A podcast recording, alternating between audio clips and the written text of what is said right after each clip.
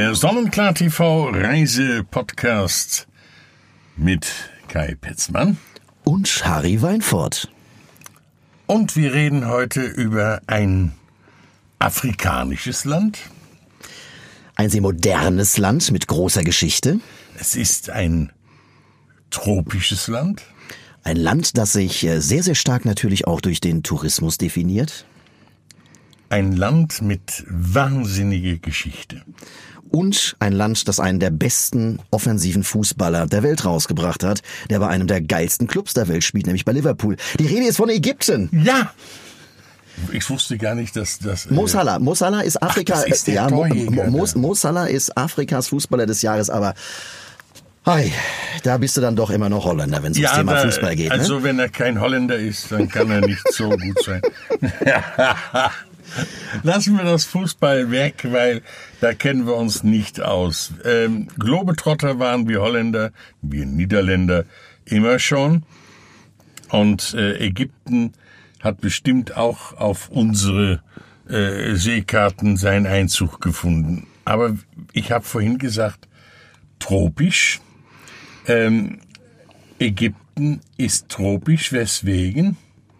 Wegen des Nils? Und vor allen Dingen das Rote Meer ist das ähm, uns in Deutschland nahegelegenste tropische Meer. Na, schau mal an. Das ist, siehst du, da hast, du- da hast, hast du mich schon in den ersten, äh, in den ersten knapp äh, 100 Sekunden. Äh, ich muss, ich muss ganz ehrlich sagen, dieses Land hat einen Teil meiner selbst vereinnahmt. Äh, Ich hätte nie gedacht, dass Ägypten mich mal so faszinieren wird, da ich tatsächlich mit dem afrikanischen Kontinent gar nicht so viele Reiseerlebnisse verbinde, aber Ägypten hat's mich, also hat's mich echt abgeholt. Ja, da bin ich ganz äh, bei dir. Äh, Ich war Anfang der 70er Jahre das erste Mal mit einem Kreuzfahrtschiff äh, in Ägypten. Alexandria sind wir angelaufen und dann gab es einen Ausflug nach Kairo. Äh, war schon äh, ein, ein Erlebnis, muss ich sagen, damals. Äh, ganz anders als heute. Äh, Mittlerweile ist es alles viel moderner geworden, viel lebendiger. Es äh, ist eine sehr, sehr schöne äh, Geschichte, muss ich sagen. Was mich imponiert hat in Kairo, das waren die Museen. Das ist mein Ding. Also da kann ich wirklich äh, sagen, das muss man gesehen haben.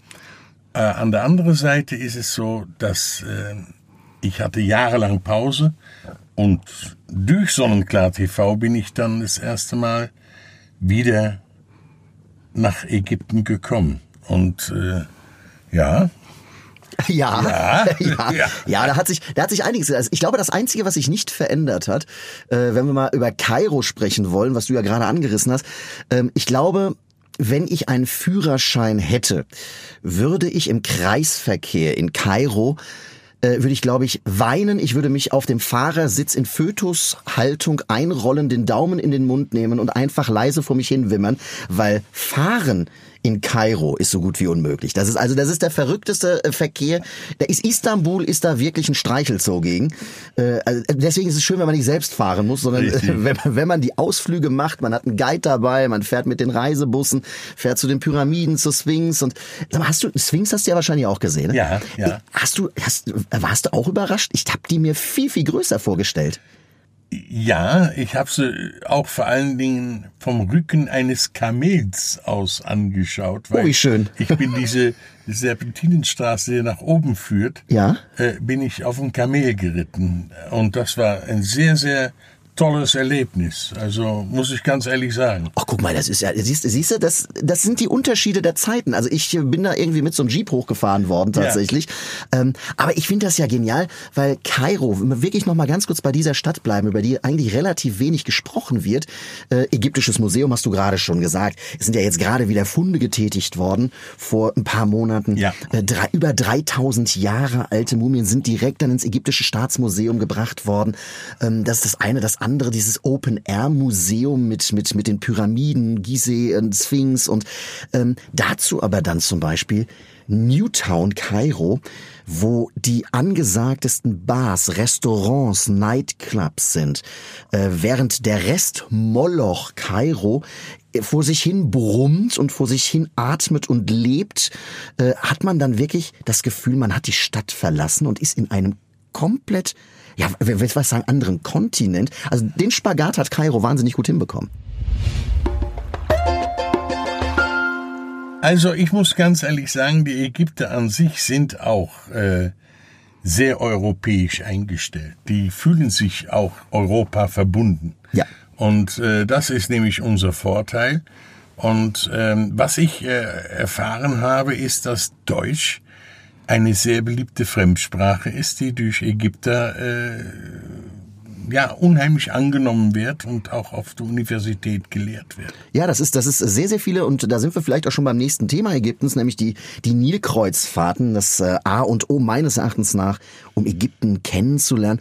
Die ganzen Reiseführer, mit denen man in Kontakt tritt, die ja auch während der gesamten Woche, die man im besten Falle auf dem Nil unterwegs ist, immer mit dabei sind, auf dem Schiff auch ihre Kabine haben, die studieren zu 90 Prozent äh, am, an der Goethe-Universität, am Goethe-Institut in Kairo Deutsch und Geschichte. Und deswegen können die natürlich auch in perfektem Deutsch parlieren, machen das, finde ich persönlich sehr witzig, sehr ansprechend, sehr ja. lebendig und blumig, so dass selbst ich, der ja nicht gerade das Steinbeißerchen ist, da sehr fasziniert gewesen bin es hat ja auch faszinierenden Sachen, die sie erzählen können. Ja. Ähm, Ägypten ist ja eigentlich die Kulturwiege der Welt. Äh, ist vergleichbar mit die der Mayas in Südamerika oder äh, in, in, in diesen asiatischen Ländern gibt es auch solche äh, Ausgrabungen und äh, Bauten, äh, ob es jetzt in, in, in Vietnam ist oder in Kambodscha, äh, da findet man solche Altertümer, die tausende Jahre alt sind. Und das findet man auch in ähm, Ägypten. Und das ist natürlich faszinierend. Übrigens, die ägyptische Geschichte wurde bei mir in der Basisschule gelehrt in Holland. Ja, siehst du mal, wollen wir jetzt nicht über die PISA-Studie reden. Ich, also ich weiß nicht, wann ich das erste Mal über ägyptische Historie gehört habe. Das ist, ich glaube, tatsächlich im Religionsunterricht irgendwann mal gewesen, in der sechsten, siebten, achten Klasse oder sowas. Ja, nein, da waren wir schon, da hatten wir schon die Steinzeit hinter uns und die Ägypter hatten Ja gut, aber ihr habt ja in Holland auch nichts. Das ist ja, da muss man auch über andere Kulturen, das ist ja, das ist so, ja. Wir haben. Hm? Wir haben. Ja, ich wir weiß. Das ist, das ist ein anderes Thema, äh, Herr Weinfort. Äh, lass uns auf den Nil bleiben. Ähm, es gibt natürlich diese, diese Klassiker. Ich, ich bin ein, ich habe die Bücher verschlungen, die Filme geliebt, die Agatha Christie Filme, Tod auf dem Nil. Ähm, da ist ja dieses Old Cataract Hotel in Luxor. Ja. Da kann man ja tatsächlich nach wie vor so seinen, seinen High Tea um, um 16 Uhr den Tee zu sich nehmen, die Tea Time mitmachen. Man kann dort tatsächlich auch eine Nacht oder zwei verbringen, ist nicht ganz so günstig. Das atmet Geschichte. Angeblich soll Agatha Christie ja dort in dem Zimmer im Old Cataract Hotel äh, Tod auf dem Nil geschrieben haben. Ob das jetzt Gossip ist oder nicht, das wer weiß das schon. Schön wäre es, wäre eine tolle Geschichte. Und ansonsten finde ich das einfach klasse. Ich weiß nicht, wie es dir geht. Ich habe immer gedacht, du machst einmal im Leben eine Nilkreuzfahrt und dann war's das. Dann hast du das gesehen, dann hast du das erlebt. Wir haben ja alleine bei Sonnenklar TV Urlauber, die waren 12, 13, 14, 15 Mal auf dem Nil, weil sie einfach sagen, es ist das Gefühl des Dahingleitens und dieses Eintauchen in die Geschichte. Ist dir das auch so gegangen? Ja, äh, das ist so. Und äh, das Faszinierende an dem Nil ist, dass der sein Gesicht ändert. Es gibt ja die Zeit, wo es Regenzeit ist. Es wird durch die Staudämme, die gebaut worden sind, wodurch man übrigens auch gezwungen war, die Kunstschätze dieses Tal der Könige an anderen Stelle wieder aufzubauen, weil sonst wären sie unter die Fluten äh, verschwunden. Ähm, ob das übrigens so geschickt war mit diesen Staudämmen, das ist eine andere Geschichte, weil der Nil, der überströmte immer das Land und brachte wahnsinnig Fruchtbar. äh, fruchtbare ja. Schlamm mit, die die Felder bedeckten. Und dann hatten sie wieder für einige Jahre genug äh, fruchtbares Land, um ihre Gemüsen anzubauen. Und durch die Staudämme gibt es jetzt dieses ähm, Land, äh, diese Überschwemmungen nicht mehr. Und der Boden wird magerer. Nichtsdestotrotz, wenn man auf diesen Nil fährt, dann sieht man einfach, dass man durch einen Gemüse-, Pflanz- und Obstgarten fährt, ja. unterbrochen von äh, Dörfchen und Segelschiffe und kleine Boote und alles.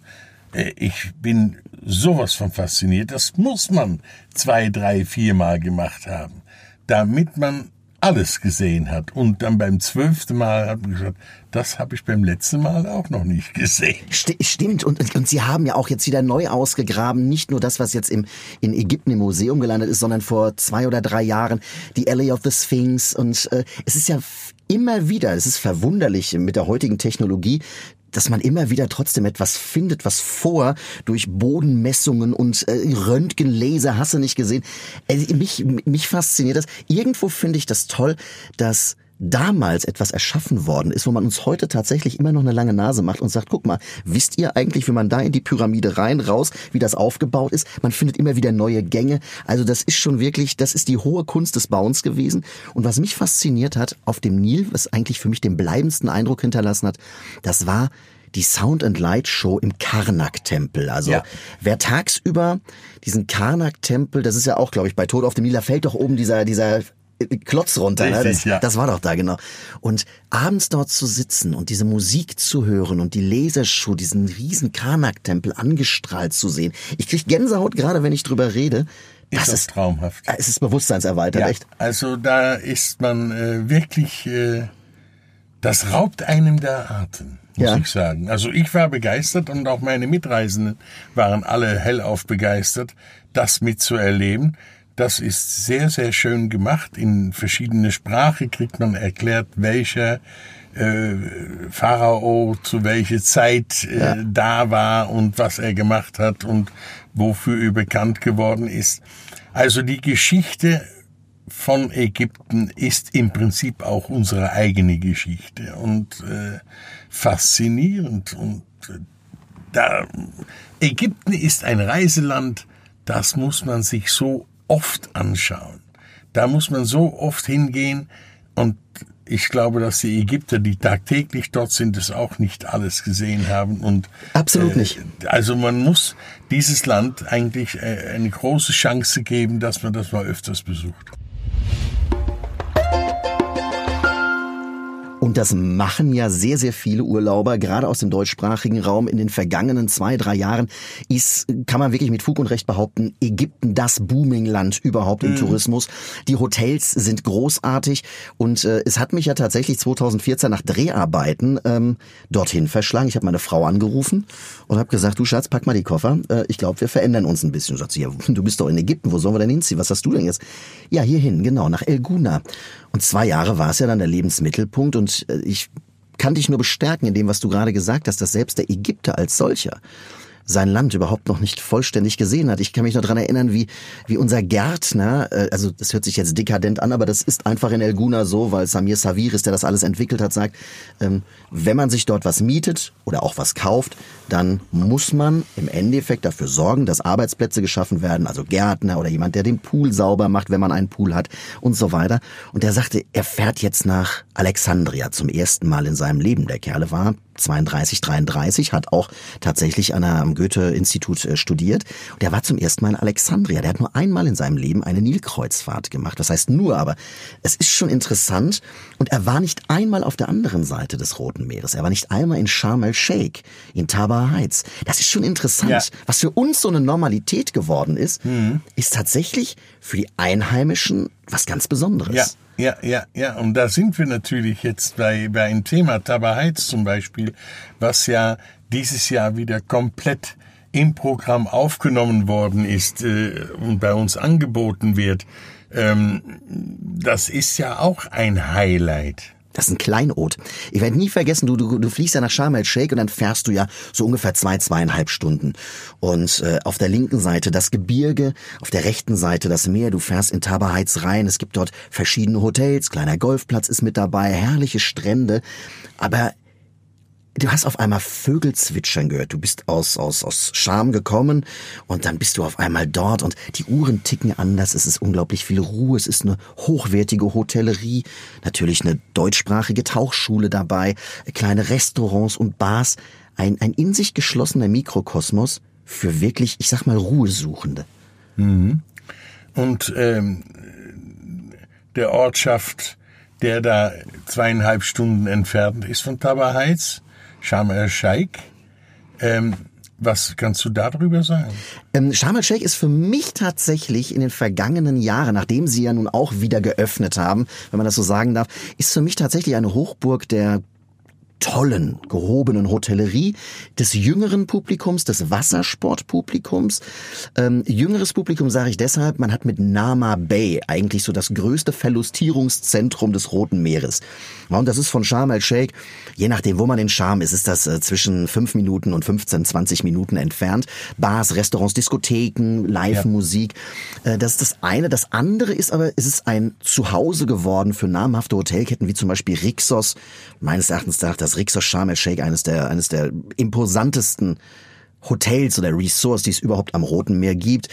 Wie gesagt, viel hochwertige Hotellerie hat sich dort angesiedelt, aber es ist tatsächlich eher so dieser hippere, der jüngere Part vom Roten Meer. Ich ähm, möchte gern noch mal auf dein Domizil in Elguna äh, zurückkommen. Ja. Ähm, Elguna die Lagune. Mhm. Was ist das? Ist das, ist das ein künstliches Gebilde oder was ist das? Es ist tatsächlich ein künstliches Gebilde. Man muss dazu sagen, Samir Saviris ähm, entspringt einer der reichsten Familien Ägyptens. Und ähm, er hat damals gesagt, er möchte mit seinen, damals heißt vor etwa 30 Jahren, er möchte mit seinen drei besten Kumpels einfach nur eine Ecke haben, wo sie sich ein Häuschen hinsetzen, auch ganz bescheiden ein Häuschen hinsetzen und wo sie Stege ins Meer bauen können, wo sie ihre Schiffchen, sage ich auch wirklich in der Verniedlichungsform im Moment, das war nämlich damals so, anlegen können und wo sie ihre Ruhe haben. Daraufhin sagte die Regierung, auch für Familie Saviris gilt, es gibt keine Privatisierung von Stränden. Und somit kann sich jeder daneben setzen, wenn er will. Und da hat Samir gesagt, okay, was kostet denn das ganze Land? Und er hat sukzessive ein Stück Land gekauft, eine Stunde entfernt von Hurghada und hat es hat es wirklich, ich sag jetzt mal, auf dem Reißbrett entwickelt. Es ziehen sich Lagunen dort durch, die sind von Niederländern gebaut worden, weil er gesagt hat, wer kann es am besten? Ja, diese, durch den Grachtenbau und so weiter sind die Erfahrungen da. Das wird die ganze Zeit durchschwemmt und geflutet mit frischem Salz und Meerwasser, ja. äh, damit eben jeder, der dort ein Haus, eine Wohnung baut oder kauft, dass jeder tatsächlich dort an Wasser ist. So, das heißt, es gibt zum Beispiel von den 17 oder 18 Hotels dort, gibt es nur fünf, die direkt am Meer sind. Die anderen liegen an den Lagunen. Mittlerweile finden dort rund 30.000 Menschen Platz, haben sich dort Eigentum gekauft. Die meisten sind wirklich Eigentümer aus der ganzen Welt. Und als vielleicht mal multikulturelle Anekdote, unser Abschiedstag, den wir gemacht haben, Fass Bier angestochen, äh, schön auf der Terrasse gefeiert von, von, von einem der Restaurants. Ähm, der war, das waren insgesamt 71 Personen aus 39 Ländern. Es ist ein Melting Pot geworden und ja. das will Samir Saviris. Und er sagt, wir sind koptische Christen. Er selbst hat an der Technischen Uni Berlin studiert. Ähm, er ist sehr für Nachhaltigkeit. Also es wird die erste grüne Stadt der Welt werden in den nächsten ein, zwei Jahren. Mit Wasserenergie, Windenergie, mit natürlich Solarenergie. Der hat schon diese Umweltlampen, hat er schon drin, hat noch keiner in Ägypten drüber nachgedacht. Die haben eine Recyclinganlage. Jeden Tag wird in Ägypten unendlich viel an Plastikmüll generiert. Das rafft das Land leider auch noch nicht, dass ja. man vom Plastik weg muss.